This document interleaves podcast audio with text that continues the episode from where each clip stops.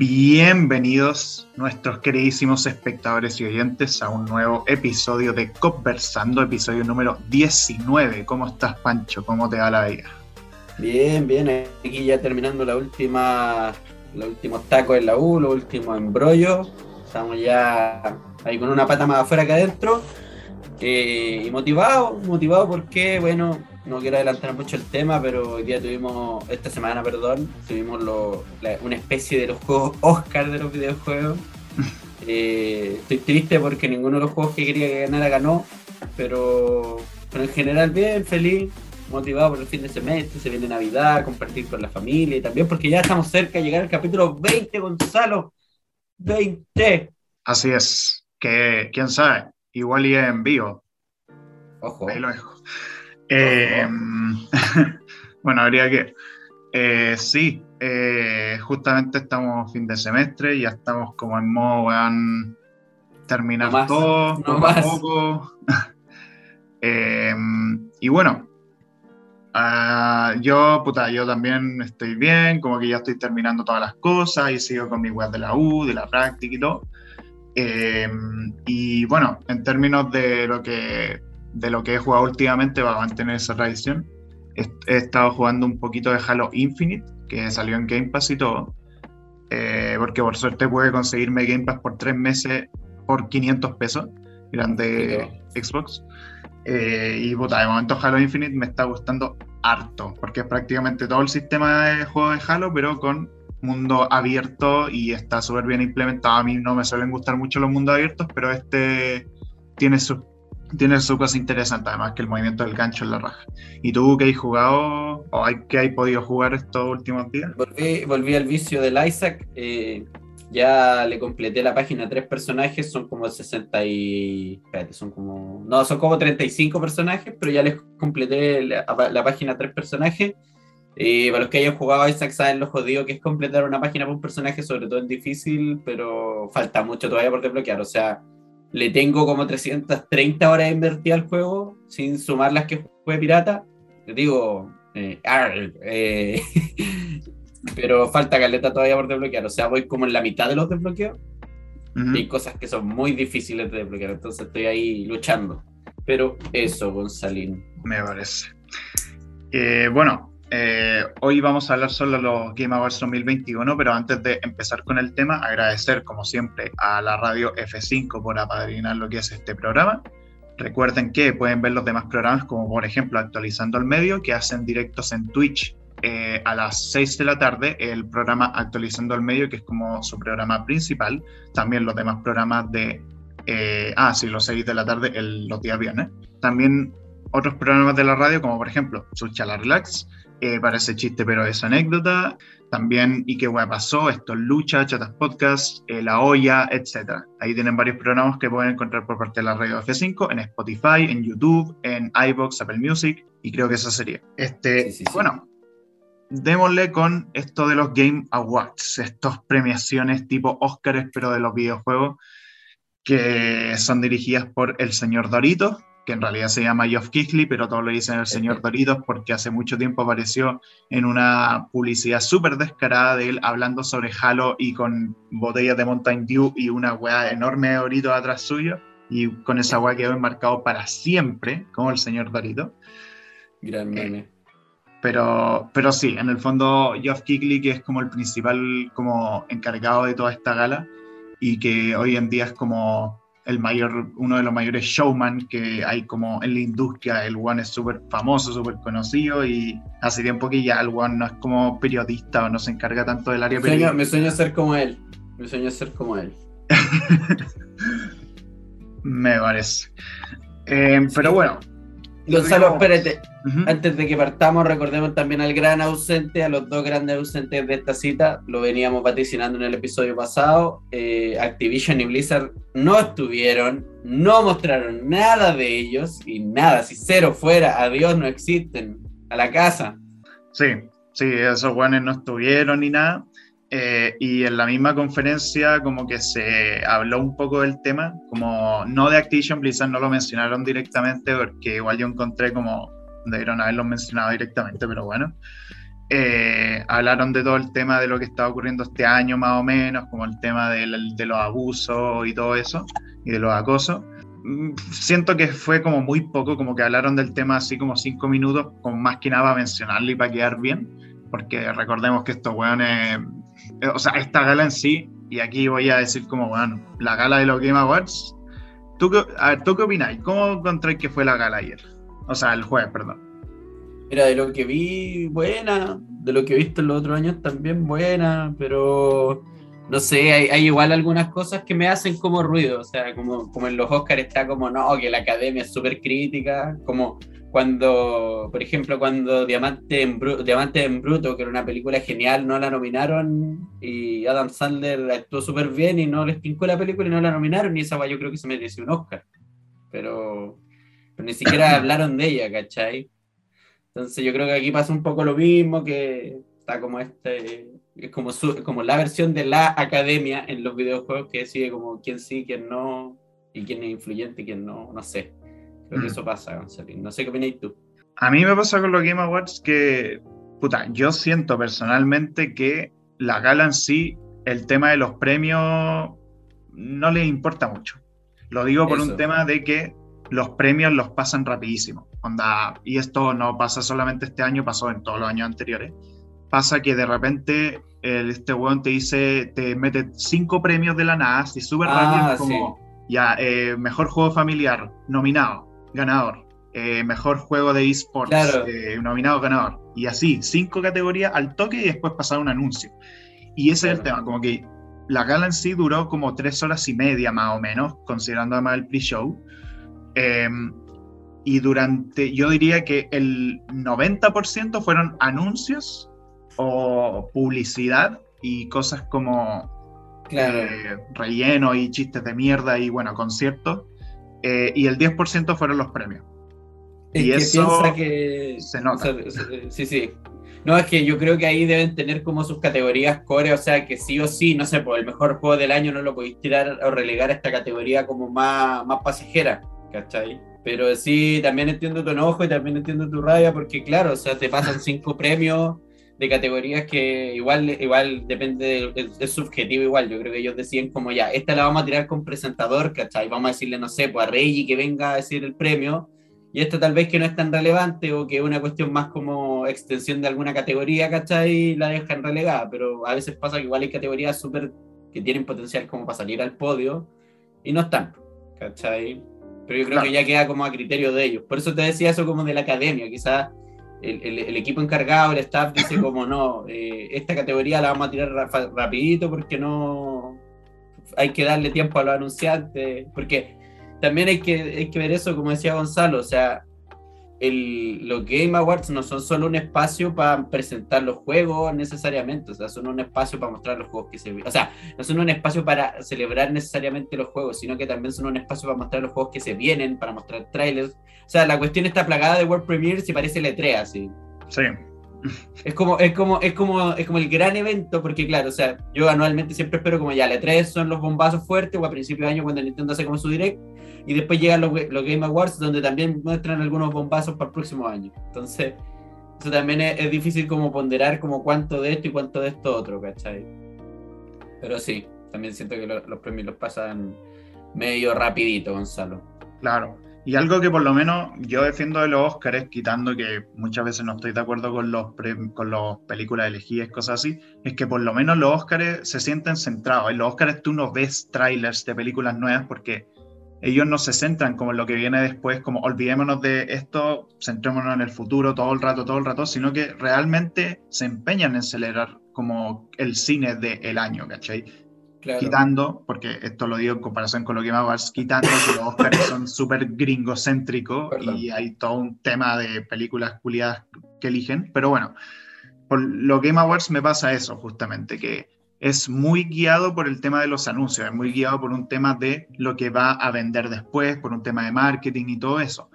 Entonces, claro. Eh, y también, y también son medio gringocéntricos, o sea, no... Sí, no, obvio. O sea, bueno, igual es cierto que durante los últimos años igual han habido ganadores japoneses, como Sekiro, como Breath of the Wild, pero sí es cierto que la mayoría de veces siempre ganan los juegos más, más gringos en general. ¿Sabéis qué, Gonzalo? Yo creo que para esto Game Awards en específico, que Activision Blizzard no hubieran estado fue eh, fenomenal para, para que se mostraran más, digamos, de otras empresas o más juegos de o que tuvieran más oportunidad de ganar. ¿Cachai? Porque generalmente siempre era como mejor juego de disparo, siempre estaba como el COD o el, el Battlefield. ¿Cachai? Entonces, quizás la salida de estos dio oportunidad a los que no salían tan seguidos, no se mencionaban tanto, no sé, estoy especulando un poco. Mm. Pero eso, a, grandes rasgos, es como los Oscars de los videojuegos, como ya les mencionábamos. Y sí, o sea, está súper guiado por los anuncios. Yo creo que también porque los videojuegos son más, o sea, son una industria que funciona necesariamente a su manera, a su bola. O sea, tenía el cine que si tú dejáis de sacar películas, o sea, ya, se va, se va la industria, pero aquí es como, están las consolas, están los, o sea, no, es por desmerecer la industria cinematográfica, ¿cachai? Pero siempre es como película generalmente larga, digamos con duración más o menos estándar, de géneros diferentes, en cambio los juegos tenéis diferentes plataformas, diferentes consolas, diferentes tecnologías, en el cine también, pero en, en los videojuegos como que no está, tanta, no está tanto esta exigencia como de la innovación, ¿cachai? O sea, los juegos los gamers más actuales o el género, o sea, o la mayoría de los, de los gamers actuales esperan que los juegos se vean mejor, funcionen mejor, muestren propuestas nuevas, ¿cachai? Y en el mm. cine también está eso, pero por ejemplo, si un, si un, si un cineasta quiere hacer, no sé, esta película la quiere grabar solamente en blanco y negro, o, o, la quiere grabar, no sé, con una, intencionalmente como con una calidad peor, para generar un impacto artístico o por decisiones artísticas, es bacán, ¿cachai? O sea, es bacán. Y, le puede resultar y le puede ir bien, pero en los videojuegos, si tú haces un juego con gráficas malas o mal optimizado, lo que sea, incluso si lo haces de forma intencional, es más difícil que surjáis y más difícil que se entienda el mensaje, creo yo.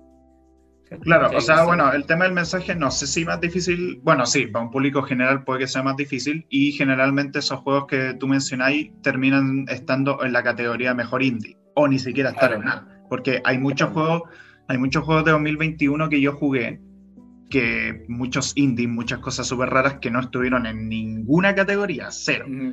Pero claro, obviamente son juegos que a mí me gustaron y le gustaron otros tres hueones, porque igual yo soy como obsesivo con el tema de los juegos. Pero, pero claro, entiendo el punto al que hay. Sí, no, y, y, que, ¿cómo se llama esto? Que claro, o sea, el, el, cine independiente igual le cuesta harto surgir también. A, diferencia de lo, a diferencia de ser de los videojuegos que generalmente han encontrado su nicho ya tienen impacto fuerte. O sea, Cuphead es el mejor ejemplo. Los locos tuvieron que empeñar sus casas. Xbox dijo ya, los contratamos, tienen, tienen solero y ahora va a salir el DLC, pues, ¿cachai? Claro. un cineasta independiente no va a llegar ahí un. No sé. No, no va a llegar un Steven Spielberg y va a decir ya, trabaja conmigo, ¿cachai? O sea, claro, bueno, los, eh, o sea, por lo menos las películas independientes igual como que logran tener como su cierto éxito en los festivales, pero eso, en los festivales de cine, como que en las grandes salas de cine no los vaya a ver en los Claro, Oscar, los Oscar es difícil que hay una película independiente. Claro. O sea, bueno, hay premios más nacionales o premios como más específicos en que se ganan cosas, pero no, pero es algo como más para los cineastas o para los fanáticos del cine en sí que como para la, gente más Pero bueno, mm, tratemos de como no desviarnos del tema. Eh, sí, sí, sí. Disculpa, Gonzalo, por la rama. Por los anuncios, los grandes anuncios. Lo que nos quejamos, pero que a la vez estamos felices de escuchar y de ver porque... O sea, bueno. Se vienen pero es que se vienen juegazos, o sea, se vienen juegazos. Sí, sí, algunos, sí. Igual me pasa un poco porque, bueno, eh, vamos a hablar de los anuncios, después vamos a hablar de los premios. Eh, el tema con los anuncios es que hubo sus ciertos juegos interesantes y esos son los que vamos a comentar. Pero también hubo una cantidad de juegos que eran la misma fórmula culiada de cooperativo de cuatro jugadores, weón. eh, porque hubo, o sea, tú cachaste que hubo muchos juegos que eran como multijugador, cuatro jugadores. Así como cooperativo tipo Left 4 Dead, que la fórmula se ha repetido con muchísimos juegos actualmente. Y pasó harto. Y yo sentí por lo menos que habían demasiados juegos del estilo. Pero bueno, eh, vamos con los anuncios importantes. No sé, ¿por cuál empezamos? Mm, yo creo que empecemos por uno que generó bastante boom. se venía rumoreando de hace harto, el Alan Wake 2, este juego. No sé si el Gonzalo no me linché, por favor, pero este juego como con una estética similar a Silent Hill, quizá, como de aventura. como survival horror, por ahí, ¿cómo es eso, Gonzalín? O sea, el primer Alan Wake eh, era un juego como, bueno, que lo creó Remedy, que son los creadores de Max Payne, del más reciente Control y todo eso. El Alan Wake era un shooter como que tenía una mecánica medio especial en que tú tenías que usar como la luz para quitarle como la oscuridad a un enemigo y ahí podías hacerle daño. Eh, y era un ah. shooter en que usáis como un escritor, pero era como una wea de sus sueños, como una wea medio rara, no me acuerdo mucho la historia, pero, pero, era, pero era como un shooter con una mecánica más o menos curiosa. Em, y el tema es que eh, Alan Wake salió en el año 2010 y recién ahora se confirmó una secuela, recién ahora quieren trabajar en esto. Eh, también por un tema de que eh, Alan Wake 2 ahora quiere ah, ah full en ser un survival horror. Claro, claro, ahí está. Como que ahora Alan Wake 2 ya no quiere ser tanto un shooter, o sea, va a mantener esas cosas seguramente, pero el mismo director que estaba ahí con Jeff Kigley dijo como eh, queremos hacer el primer survival horror puro de la compañía, de Remedy. Eh, y puta, se, supongo va a ser interesante. El tema es que solamente fue un tráiler cinematográfico, entonces no se sabe si... No se sabe nada de gameplay. claro, no se sabe mecánica, nada de gameplay, pero la cosa es que está en desarrollo y estamos expectantes a que salga. Sobre todo en este tiempo que no, no han salido más Silent Hill, Gonzalo. Qué triste. Sí, de hecho Guillermo del Toro lo mencionó ahí mismo ah. en la conferencia. Ah, sí, eso, eso lo encontré descaradísimo, eso lo encontré descaradísimo. Por mucho que me agrade la forma de ser de Kojima, ¿cómo podéis presentar tu película en los Game Awards? O sea, está bien que seas un desarrollador del mundo de los videojuegos, pero ¿por qué mostráis tu película? Como, soy Kojima, muestra mi película. O sea, bueno, la película de, claro, la película de Guillermo del Toro, que sí, eso fue raro, fue como Kojima apareció y la única wea que hizo Kojima fue presentar la película de este weón, o sea... Sí, pues fue como, ya, muestre la película de mi amigo, porque mi amigo me ayudó en el Death Stranding, sí, amigos. No, pues, no, pues. Pero bueno. Pero bueno, eso con Alan Wake 2 que fue como, claro, el siguiente juego. Alan despierto. Oye, el siguiente juego. Mira. Dios santo, Salo. Ah, Star Wars Eclipse. Star Wars, que bueno, Star Wars franquicia ultra, hiper, mega, recontra, súper conocida y que está en los videojuegos de forma enfermísima. El tráiler se veía súper bonito, súper bacán, era puro cinema, pero puta, era bonito ver como todas estas escenas de las películas de Star Wars así con esa calidad audiovisual. Claro y se veía interesante y parecía que iba a ser un juego que iba a ser como una adaptación de las películas y de muchas cosas y la weá. Termina el tráiler y están como todo, porque de hecho yo el stream, yo lo Game Awards lo vi con el stream de Alex El Cabo que estaba como con varios otros streamers, varios otros creadores de contenido y el tema es que, que todos como que, con, o sea, todos cuando vieron el final que fue como el tráiler súper espectacular y todo y resultó que la weá está hecha por Quantic Dream. Y ahí yo me matar. ¿Por qué? A mí Quantic Dream no me gusta, weón. No me gustan los juegos de Quantic Dream. No me gustan estos juegos tipo película en que lo único que hacía es tomar ciertas decisiones, pero que esas decisiones importan un pico. Eh, a mí, por ejemplo. No, no, no, no, no, no, no. En el Detroit sí, en el Detroit sí sirve. No me vengáis con weá. En el ah. Detroit, en el Beyond Two Souls, en el Sí sirven, güey. La compañía Puta, puede ser, pero eso no quita que Detroit tiene una historia más o menos, La compañía, la compañía estará funada por haber escaneado a Elliot Page, cuando era, cuando era Elliot Page, sin su consentimiento, güey. Estará funada por eso, pero sí sabe hacer juego. Eh, bueno, película, pero bueno. no, sí, pues, pero pero por lo menos a mí, no sé, bueno, a mí David Cage no es un weón que me apasione mucho, la verdad, personalmente como que siento que las historias que hace son más o menos, a mí no me gustó mucho Heavy Rain, tampoco me gustó mucho Beyond Two Souls. Eh, el, Detroit. puta, yo vi por ahí unos cuantos, ese no lo jugué ni vi mucho, pero por ahí vi unos cuantos comentarios que los temas que trataba sobre racismo y todo eso los trató más o menos. Pero bueno, eh, el tema es que para mí un juego te lo presentan así, después veo que es de Quantic Dream y ya, puta. Claro, es como, es, como, lo que esperaba, sinceramente. Ya. No, a mí sabéis lo que me pasa con Star Wars y bueno, con muchas otras franquicias como basadas en, en películas, digo, franquicias de videojuegos basadas en películas que creo que sí, o sea, ya lo va a desarrollar Quantic Dream. Estamos claros que va a ser una película interactiva, estamos claros que...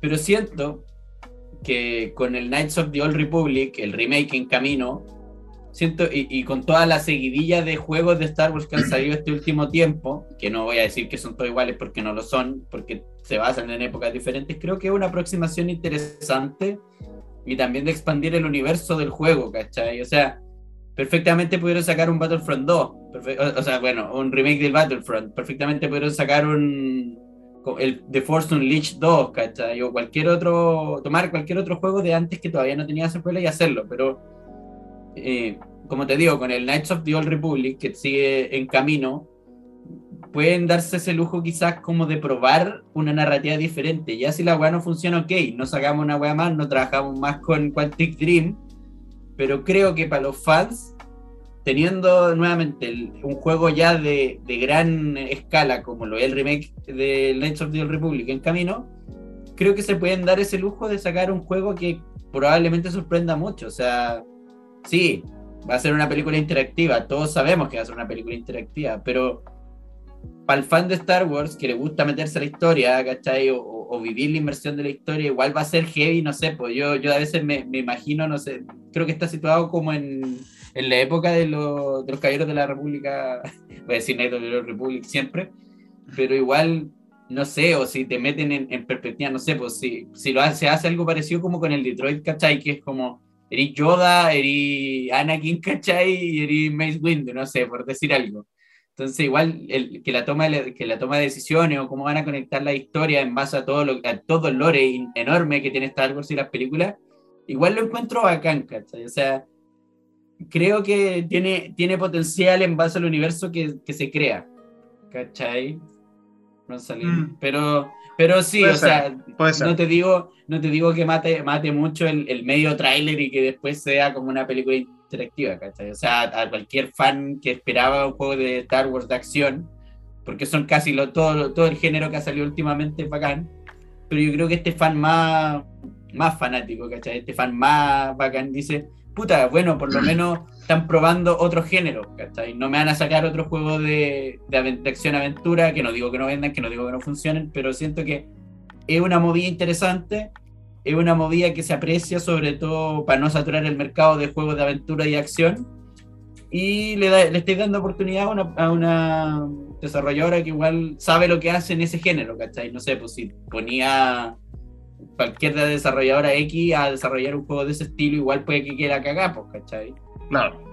Pero, no, sí, puede ser, puede ser. O sea, quizás en ese sentido puede que sea interesante, sobre todo para los fans. Eh, yo hablaba más como desde mi perspectiva, como de lo que me gusta a mí, pero entiendo como que mucha gente sí lo va a amar y todo eso. Entonces, puede ser, veamos qué pasa. Al final sigue siendo solamente un tráiler y todo, como independiente de que, bueno, a mí no me gusta mucho la desarrolladora entiendo el punto y, entiendo que. Eh, sorry González, que también te mencioné antes, porque Quantic Dream igual es como, tiene como prácticas media extrañas de trabajo, como cuando escanearon a él, cuando todo el escándalo de Ellen Page, bueno, de Elliot Page ahora, que le escanearon como sin su consentimiento y estaba pensando incluso en demandarlo, entonces, sí, no, yo, no sabía eso, ¿Mm? También Quantic Dream como que también, de hecho, mucha gente comenta en Twitter como, y en muchas partes que han habido como sospechas de acuso, de, perdón, de acosos y abuso y todo dentro de la empresa, como ¿cómo está pasando con casi toda la empresa? Se está destapando en todos lados,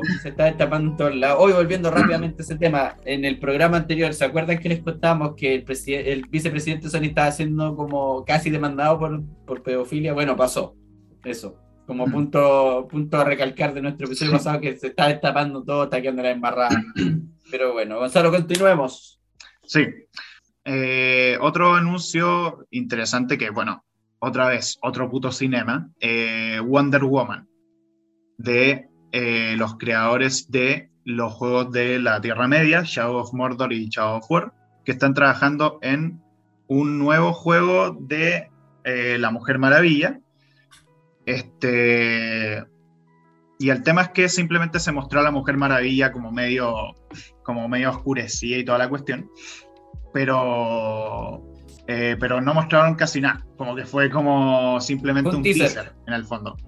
Eh, y Wonder Woman como que va a ser creado por Monolith y todo, habrá que ver cómo es, porque por lo menos los juegos de la Tierra Media están bien, o sea, son sí, buenos juegos. son buenos. Sí, no, son buenos juegos. O sea, para mí son como muy.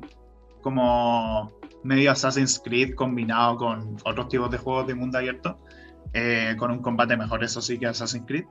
Tiene además el sistema Nemesis, que es como súper único de esos juegos y todo. Es muy genial ese sistema. Y bueno, ellos van a ser los que van a crear un juego de Wonder Woman, cosa que no me esperaba para nada, fue una cosa súper rara, pero habrá que ver qué pasa. El tema es que tampoco se puede comentar mucho porque es un teaser, o sea, el juego está pensado para salir onda en 2023, creo, o a lo mucho finales de 2022, como que le queda tiempo. Pero fue, bueno, uno de los anuncios. Y bueno, hablando de ese cómics, me acabo de acordar que también mostraron el juego de Suicide Squad, el juego este que Suicide Squad Kill the Justice League, que lo están haciendo los buenos de Batman Arkham. Eh, eh, y el gameplay se veía súper bacán en todo caso, o sea, que utilizáis a Deadshot, a Harley Quinn, al weón con mentalidad tiburón. y puta, se veía súper fluido, como que se veía súper bien el combate, sobre todo con Deadshot se veía súper bacán el tema del movimiento, el tema de poder disparar y moviéndote en el aire y moviéndote súper rápido. Eh, sea bacán, o sea, puede que sea un buen juego. Eh, tengo entendido que es medio que está con la opción de cooperativo y todo eso. Eh, aunque seguramente también se va a poder jugar solo. Y bueno, lo hicieron Rocksteady, que son los buenos de Batman, Arkham, Asylum, Night City y todo eso. Entonces, seguramente va a ser un juego interesante. A mí el Arkham Knight me gustó muchísimo. Eh, entonces, probablemente Suicide Squad este, puede, que esté, puede que esté bastante bueno. aparte de ser como más alocado, va a ser menos serio quizás que los Batman Arkham. Entonces, va a atraer a, otros tipos de público. Entonces, se, se ve bien. Me gusta, me gusta. Yo, yo volviendo un poco a Wonder Woman, quiero ver porque pueden aprovechar todo ese lore. No soy muy fanático de los cómics de. O sea, no leo muchos cómics, pero sé que la, la princesa Diana, eh, el tema de la Amazona, de, estas pruebas que tienes que hacer como para volverte una guerrera amazona. Entonces, pueden aprovechar harto todos esos entornos, todos esos lugares como para, para, poner el setting del juego. Pues quizás no es la Wonder Woman que está en la ciudad o que se junta con la Liga de la Justicia, quizás es una Wonder Woman que todavía no es o que está tratando de llegar a hacer esta o haciendo esas pruebas, ahí? Porque como decimos, han mostrado casi puros teaser, entonces igual podemos especular un poco en qué se pueden basar, después podemos terminar teniendo razón, pero creo que tienen, tienen nuevamente, eh, como pasó con los Batman, tienen mucho universo con el cual trabajar y, lo pueden aprovechar. Así que eso por mi parte, Gonzalo. Sí. Bueno, siguiente anuncio también. Eh, Hellblade 2. No sé si tú jugaste Hellblade 1. No, pero vi, vi gameplays eh, y escuché mucho sobre la historia. Eh, lo que me gusta harto del Hellblade, que es un juego AA, no es no tiene tanto eh, dinero invertido, es un juego como de mediana categoría, pero que puede entregar lo que un AAA ofrece eh, en el estándar actual. Eh, y hay algo que me pasó escuchando el tráiler, que no sé si sea una gimmick del juego, pero cuando le hablaban a la protagonista, a mí me escuchaba por, por el audífono, me escuchaba por acá alguna voz y por acá otra. ¿Cachai? Entonces, si eso lo implementaron como una gimmick del juego, porque en el primer juego no me acuerdo qué problema tenía la protagonista. Eh, psicosis. Claro, entonces, si, si en el segundo escucháis voces, pero que si lo jugáis con audífonos, ¿cachai? Y lo escucháis por acá o por acá, esa gimmick que esté hecha a propósito lo encuentro increíble. O sea, mm. Y no creo que mis audífonos hayan estado malos para ese momento del tráiler, pero bueno, lo encuentro increíble. No sé si lo hicieron para el primero también, pero si se les ocurrió hacerlo ahora, lo hicieron para el primero. Ah, ya. Porque el tema con Hellblade 1 es que era un juego sobre una tipa con psicosis en la época antes de Cristo de los vikingos, ¿cachai? Sí, y sí, el juego está muy. El diseño sonoro de ese juego es increíble, es fantástico. Porque de hecho uno ve los videos de producción del juego y hay como actores que hacen como murmullos en un micrófono como tipo ASMR, pero en el fondo como para porque la protagonista tiene psicosis. Claro, para representar, para representar la, digamos, la enfermedad. La enfermedad, claro, pues que ella escucha voces constantemente y tiene como alucinaciones, porque se supone que el primer Hellblade, todo lo que ves en el juego son alucinaciones de la protagonista, nada es real. Eh, las alucinaciones que tiene como que son muy, son muy de, de ver como estas criaturas mitológicas nórdicas Perdón. Y el tema es que eh, eso vi harto en el primer Hellblade. Pero un momento, eh, sigue hablando tú, que tengo un tema con la. Sí, no hay problema, Gonzalín. Pero claro, ¿no? Un juego súper bueno, súper entretenido. Eh, gráficamente no se queda atrás. Chuta, Gonzalo se lo está muriendo. Pero claro, está toda esta gimmick de escuchar voces. Yo no sabía que en el primero también era así. Si mantuvieron lo del primero, bacán, porque claro, e, ir como un poco más allá, o sea, tú puedes decir que el protagonista tiene algún tipo de problema, está loco, pero si lo así ya en el audio y el audio, o sea, la, experiencia de nuevo que te crea el juego en la raja. Claro, no, y eso tiene harto el primer Hellblade y además tenía mucho una jugabilidad tipo como de puzzles, de ir como interpretando patrones, que eso también le pasa mucho a la gente como con psicosis, con toque y todo eso tenía que ir resolviendo puzzles, también había combate y todo, que era un combate bastante más interesante de lo que yo me esperaba cuando lo jugué. Gonzalo.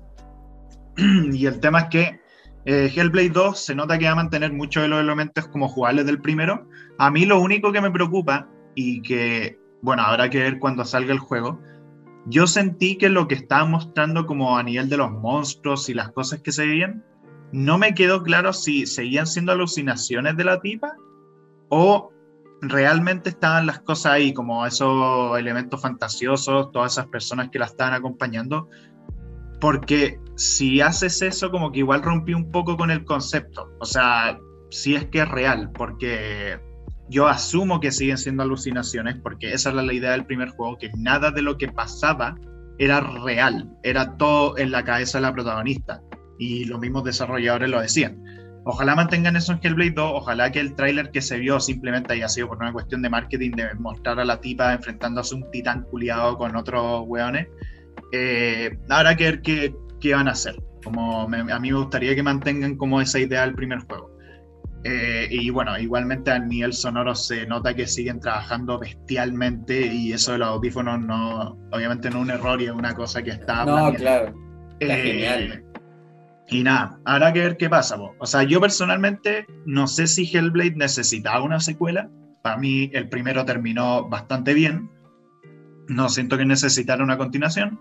Pero bueno, eh, si le hace, bien, así que secuela. Mira, sí, claro, no, lo que importa es que no, no, es que se necesite secuela o no, es que si la secuela al jugarla se sienta mejor o igual a la primera, ¿cachai? Porque podéis saturar la secuela a un juego pero las secuelas pueden ser buenas, como mencionáis en el Devil May Cry, en el episodio que hablamos de... ¿En qué episodio hablamos? Ah, de la Play 2. ¿Cachai? Entonces puede salir una secuela que quizás supere la primera. Pero el, tema está en no saturar, yo creo. Pero bueno, hablando, hablando de saturación, Sonic se sube al carrito de los mundos abiertos. Sí, señores, lo anunciaron antes para la presentación de Sonic, habían mostrado un teaser de nada, o sea, era como, estamos haciendo un nuevo juego de Sonic. Sí, Sega lo intenta otra vez, Sega no se rinde, puede sacar fiasco tras fiasco. Yo de verdad me pregunto, weón, ¿dónde mierda se sustenta el, el equipo de desarrollo de Sonic, weón? Porque se dan el lujo de sacar fiasco tras fiasco tras fiasco. Bueno, el Sonic Colors funcionaba como la, el remake del Sonic Colors está súper glitchado el, el, el, Sonic Boom fue un fiasco. El otro Sonic Boom también fue un fiasco. Yo creo, no, en la caricatura. El, Force, también fue un fiasco. Entonces no sé dónde mierda sacan plata. Yo creo que es la caricatura. Yo creo que es la caricatura.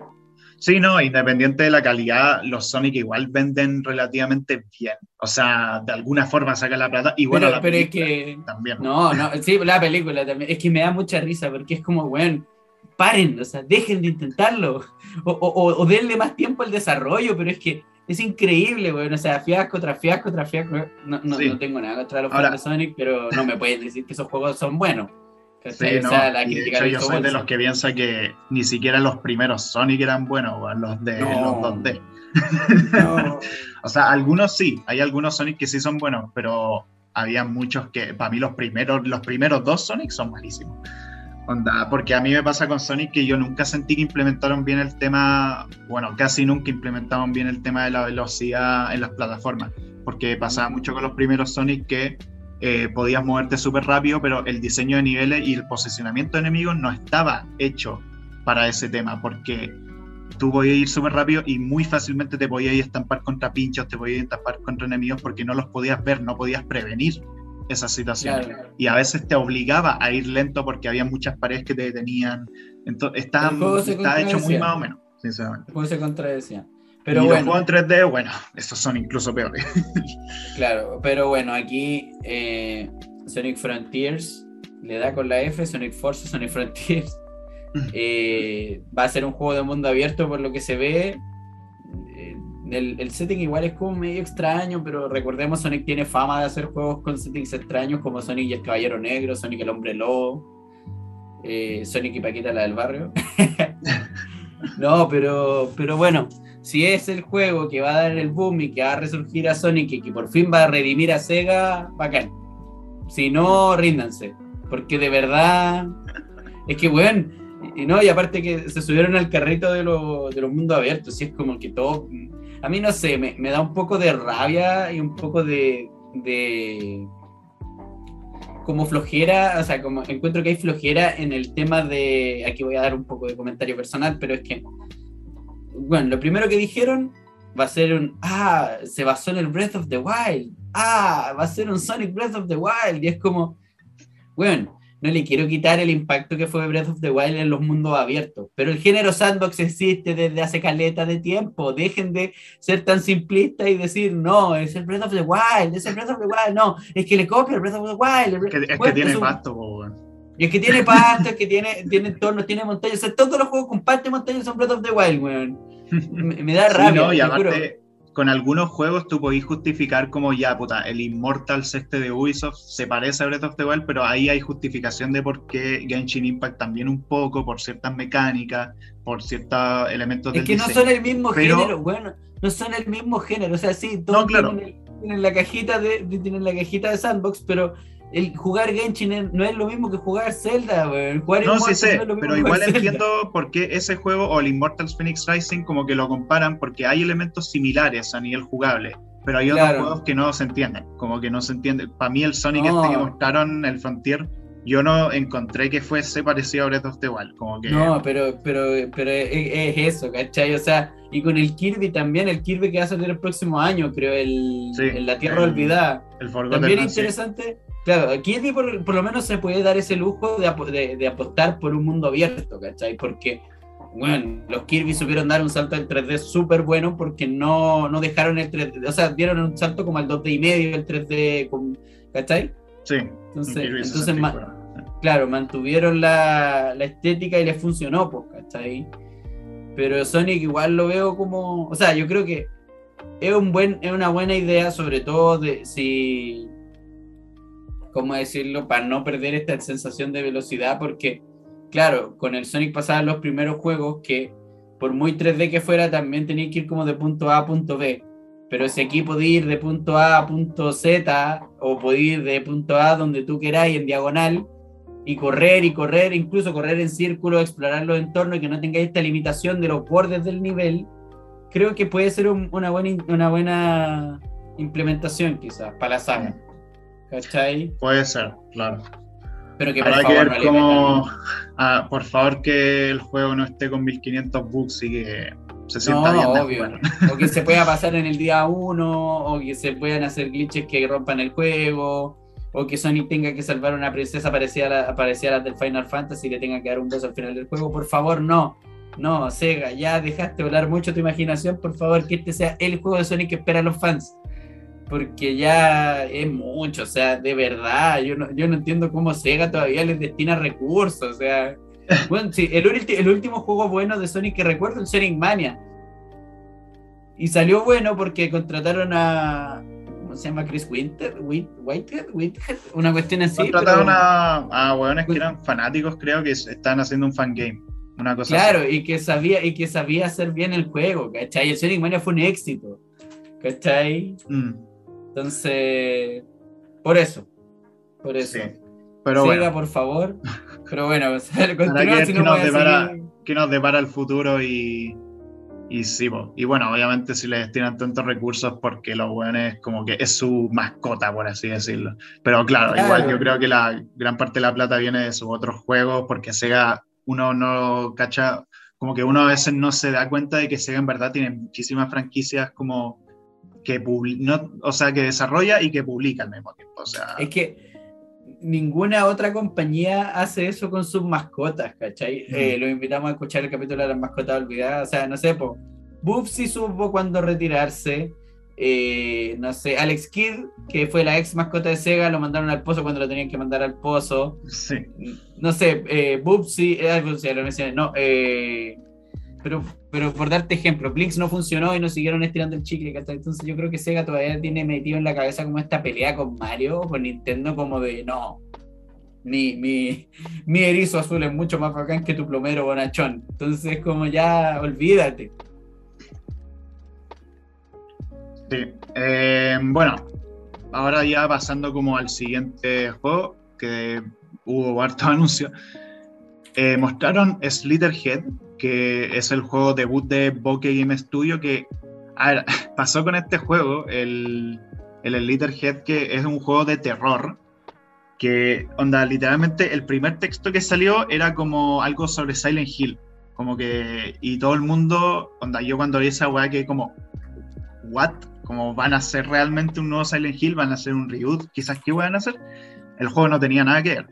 Eh, era un juego como de terror, pero muy de acción, como súper exagerado, con monstruos súper raros y todo. No se mostró mucho gameplay, pero se notaba que iba a ser como un juego de acción y de combate súper ridículos contra monstruos raros. Y mostraban una tipa que de repente un monstruo demonio se le pasaba como al cuerpo la cuestión.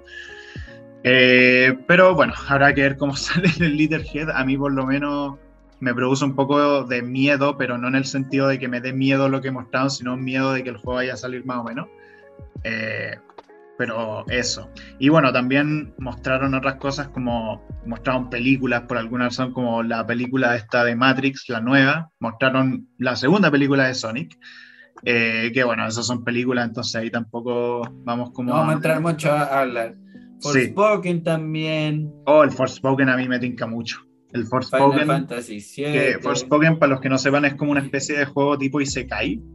Eh, y es un juego que la movilidad que tiene es impresionante. Como que el tema de cómo controlar el personaje, cómo se mueve por el aire, cómo se mueve por las plataformas, eh, el combate, los ataques que tiene. Se ve increíble el Forspoken. Para mí ese juego es de los top que más espero para el próximo año. Eh, es de Square Enix, creo. Y, y nada, eso. No sé si tuviste el tráiler ese. No alcancé, estaba comentando una carrera de Mario 64. Ah, pero bueno, no importa. Bueno, también Final Fantasy VII, eh, está, el nuevo capítulo va a salir en PC, ojo. viene, ahí, viene, Square Enix y el DLC de Cuphead, el nuevo el del Ring, Evil, West y el Crossfire. Que ya vamos, vamos a ver un poco la manera Claro, eh, rápidamente comentando esos juegos. Sí, sí, no hay problema, no hay problema. Como ah, eh, de los que más me tincó y creo que de los pocos que haré en mi lista de deseados, el Evil West se ve bacán, weón. El Evil West que es de los creadores de Shadow Warrior, que son unos juegos shooters súper exagerados.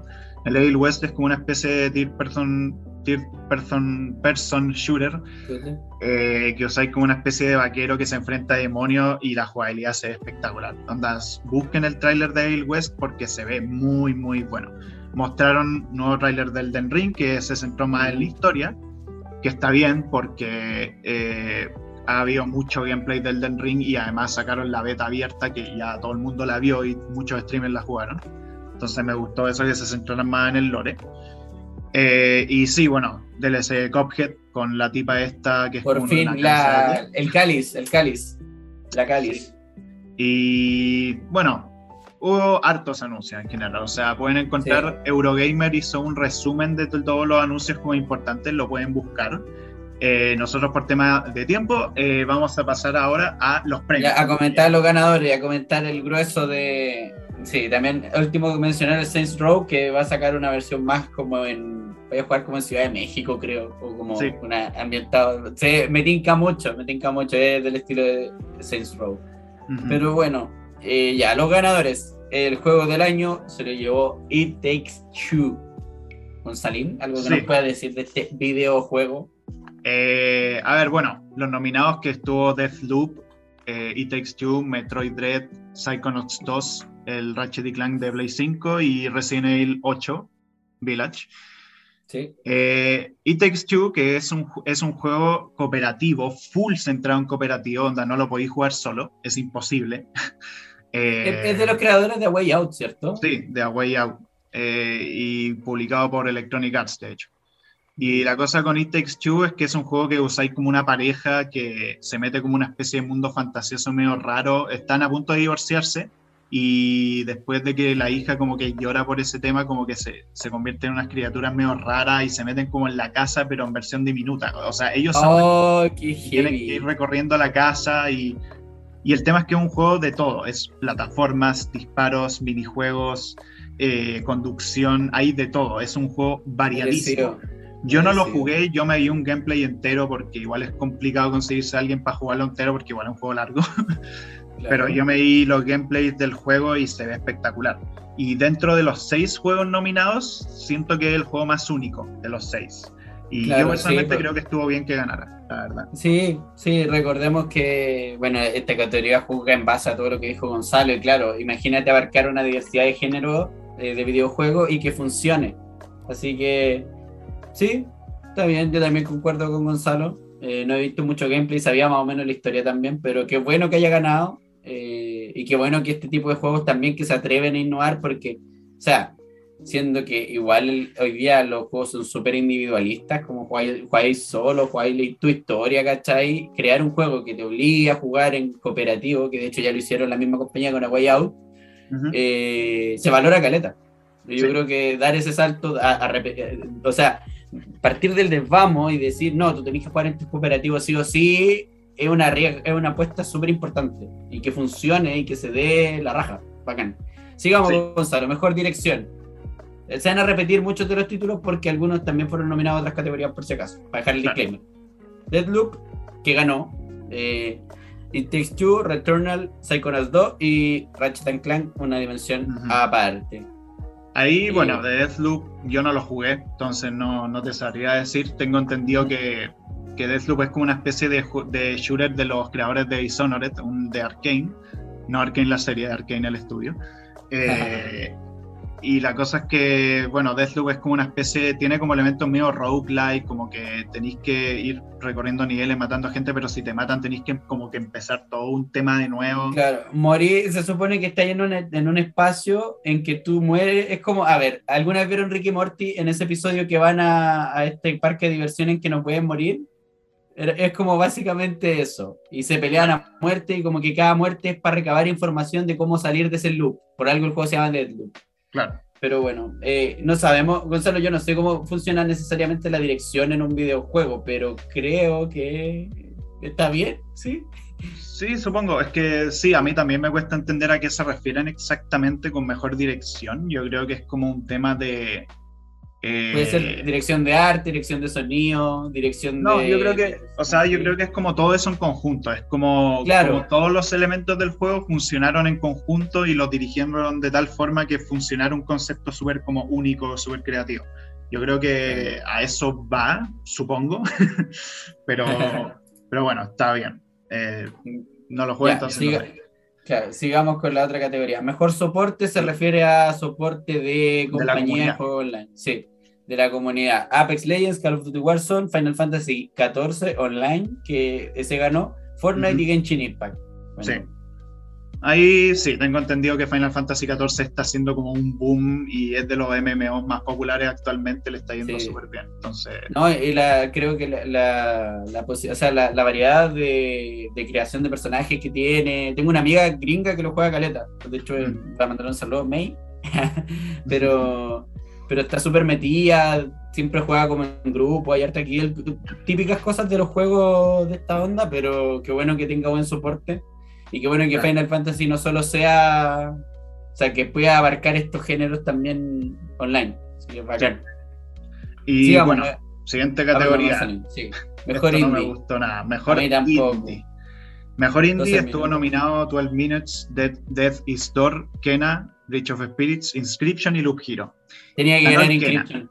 Tenía que ganar Inscription, cállate. Tenía que ganar Inscription o Loop Hero o Death is Door, cualquiera de esos, pero no Kena. Para mí, 12, no lo merecía. 12 minutos, 12 minutos igual, igual eh, encuentro que se merece la nominación. Lo comentamos en un episodio pasado de este juego de, que básicamente como que morí, es como un Deadloop, pero no tan Deadloop, pero es como un juego de aventura que tenéis que ver cómo resolver un misterio y como que un tipo te va a matar sí o sí y cada loop tenéis que sabéis que te va a matar, entonces tenéis que como armar la situación para que no pase, pero de repente se vuelve un poco latero, repetitivo, entonces estaba bien como nominado, pero no como ganador. Pero sí, bueno, ¡Ah! a mí yo creo que hay otros indies que podrían haber estado nominados ahí en vez de 12 Minutes, pero bueno, entiendo por qué fue nominado, porque igual fue un juego en que puta estuvo William Dafoe, James McAvoy, bueno, está bien. Pero para mí ese juego es, es muy malo. Pero, pero el tema con Kena que también de hecho ganó mejor debut indie, eh, para mí Kena no se merecía eso, porque Kena, a ver, entiendo que es el primer juego del estudio de Ember Lab y entiendo que puta se ve súper bonito y todo, pero yo jugué el Kena y yo lo jugué más o menos cuando salió, porque era de los juegos que más esperaba, y encontré que jugablemente y narrativamente era súper estándar. Es un juego mediocre, como que no, no hacía nada particularmente interesante. Todo lo que hacía ya lo habían hecho otros múltiples juegos de manera mejor. El combate era el sombrero, la dificultad, la dificultad estaba mal ajustada, estaba mal equilibrada. Eh, la historia era cualquier weá, o sea, intentaba ser emocional, pero no se ganaba sus momentos tristes porque no conocíais bien a los personajes. Eh, lo encontré un juego mediocre, lo encontré un juego por ahí nomás. Gonzalo, adivina quién ganó mejor de Disney. No, no, sí, por eso dije que ese también lo ganó, entonces. Ah, sí, no, qué horrible. Pero bueno, vamos entonces ahora a mejor narrativa. Sí. Loop, It Takes Two, It Takes Two, Life's Strange, True Calls y Marvel's Guardians of the Galaxy que ganó y Psychonauts 2. ¿Por mm. qué mierda no ganó el Psychonauts 2? Todo caso. Eh, a ver, yo de Guardianes de la Galaxia no sé mucho porque no lo jugué y no he visto casi nada del juego. Pero puta, para mí Psychonauts 2 es un juego que narrativamente, porque yo tengo entendido que Guardianes de la Galaxia la historia está muy guiada por cinemática. Psychonauts 2 tiene muchas cinemáticas, pero al mismo tiempo es un juego que te transmite toda su narrativa, toda su historia a través, del, gameplay. Del gameplay, del diseño de, los personajes. De los enemigos, de las cosas que así para resolver los problemas mentales de los distintos personajes y todos esos elementos están integrados para la historia.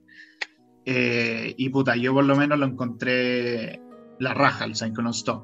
Pero bueno, ahí igual es difícil opinar porque en realidad como que no jugamos todos los juegos de la lista. Claro. Eh, también podría haber ganado It Takes Two, por ejemplo. Eh, pero bueno, supongo, supongo tampoco es una mala elección Guardians of the Galaxy, no sé. Pero bueno, eh, vamos pasando rápidamente. Sí, sí, ¿Ah? sí. No, dejémoslo a la Academia de Videojuegos. Claro. Mejor dirección de arte. Igual pueden ir a ver los juegos en detalle también. Aquí nosotros estamos haciendo un recuento y también en base a comentar como lo que no nos pareció y nos pareció. Mejor dirección de arte de Deathloop. ¿Qué opináis de eso, mm. Gonzalo? Em, sinceramente, no sé si lo merecía tanto. O sea, tiene muy buena estética, pero no sé si incluso lo hubiese aceptado más con Kena, porque si algo bueno tiene Kena es la dirección de arte, o sea, visualmente y artísticamente es increíble el Kena. Eh, pero, o de Artful Escape también, a mí no me gustó ese juego, pero por lo menos visualmente lo encontré muy brígido. Y Psychonauts 2 también lo podría haber ganado, pero bueno, supongo que está bien. Eh, bueno, otros premios también, mejor banda, sonora, sonora, el Nier Replicant, que es un remake de Nier, que yo siempre tengo un tema con que un, remake como que gane algo, sobre todo si es casi que el mismo juego. Y tengo entendido que Nier Replicant en el fondo la banda sonora es la misma que de hace 10 años, pero remasterizada y más o menos cambiada, con algunos temas nuevos. Claro, y es raro que compita.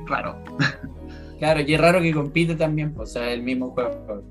Y, y, ojo que, a ver, esta regla igual se puede vamos, yo por lo menos voy a hacer un disclaimer. Si es un remake de un juego del año de la Cocoa o del año que era en 2D y lo traen a la vida con gráficas 3D, ahí te creo más que sí, ok, puede participar, pero el Nier, el Nier Automata no salió hace tanto.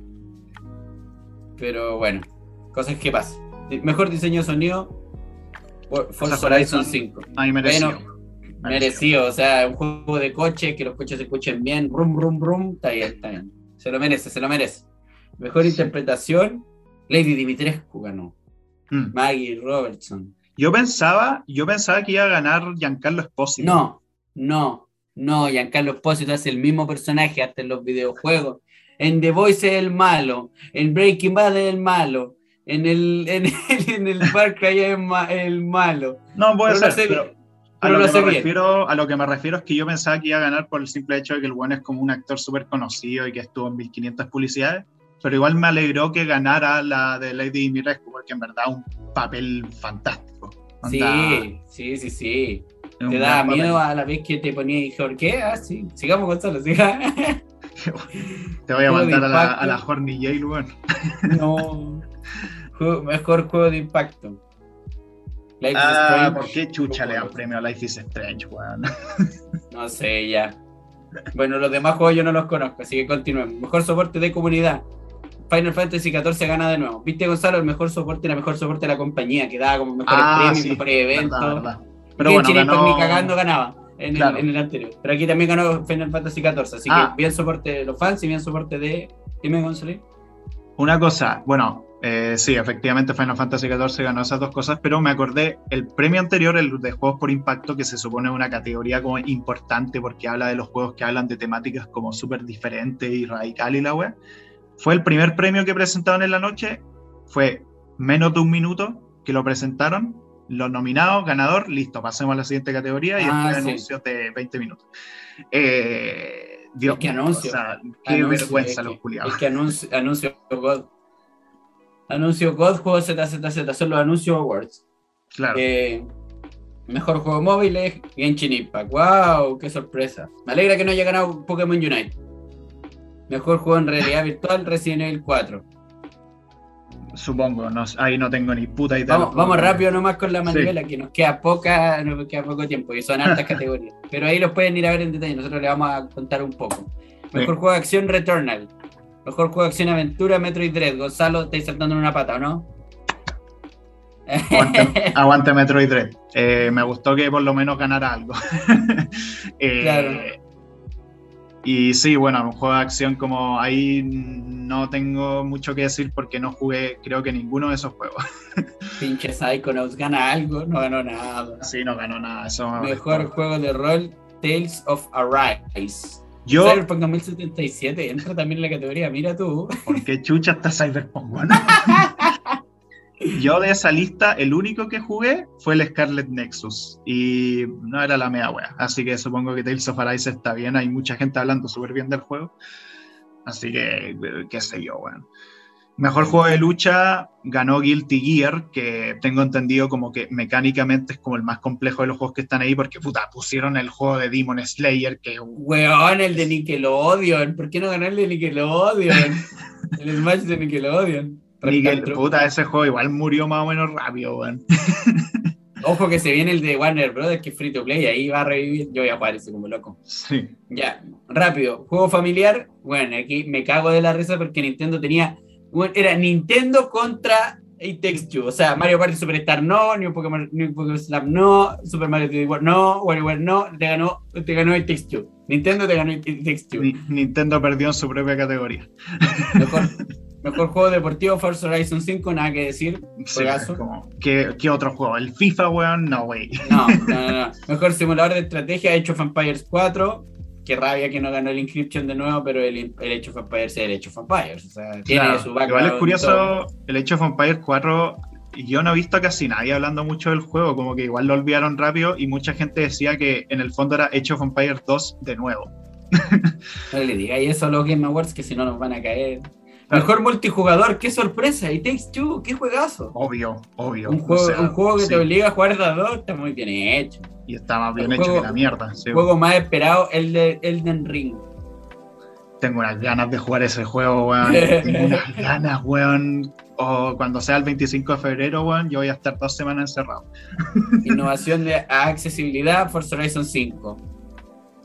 Mm. Ya, aquí, aquí, tengo no una- sé. aquí, aquí sí que me da rabia. Mejor creador de contenido, creador de contenido del año, Dream. Bueno, tenía que ganar eBay. eBay, la tienda que vende ropa. Sí. eBay. Sí, No, no, para qué se molestaron a poner a Gref y a Ibai. Es que, bueno, igual Cheese, el, el speedrunner de Mario, dijo como, bueno, Ibai no va a ganar porque es de habla hispana. Al español. Sí, no, y, es, obvio, o sea, igual en otros premios ha ganado Ibai como mejor streamer, como, y eso que eran premios gringos, pero en este caso ah. fue como se lo dieron a un gringo, porque, bueno, y a mí aparte Dream, lo que ha averiguado el weón es un weón que juega Minecraft, que hace speedruns de Minecraft y que hace trampa en los speedruns de Minecraft. Sí, no, Ibai, no, Ibai, se la, Ibai, que Ibai no solamente bueno, claro, no, solamente juega, el weón se la rebusca, castea, hace un montón de cosas. No, y bueno, castea, el weón compró los derechos de la Copa América, el weón hizo una velada de boxeo, hizo un mundial de globo. Programa de cita, no. Sí, y en términos de videojuegos, hizo Marbella Vice, que fue un weón, un roleplay de GTA V con más streamer que la chucha, que le fue muy bien por cuatro meses, como weón. No hay comparación. Ya, vamos rápido que no estamos pasando la hora, pero no importa, ah, gente. mejor, mejor esports, LOL, ojo Arcane. Arcane ahí, Arcane hizo ahí su mejor esports, League of Legends.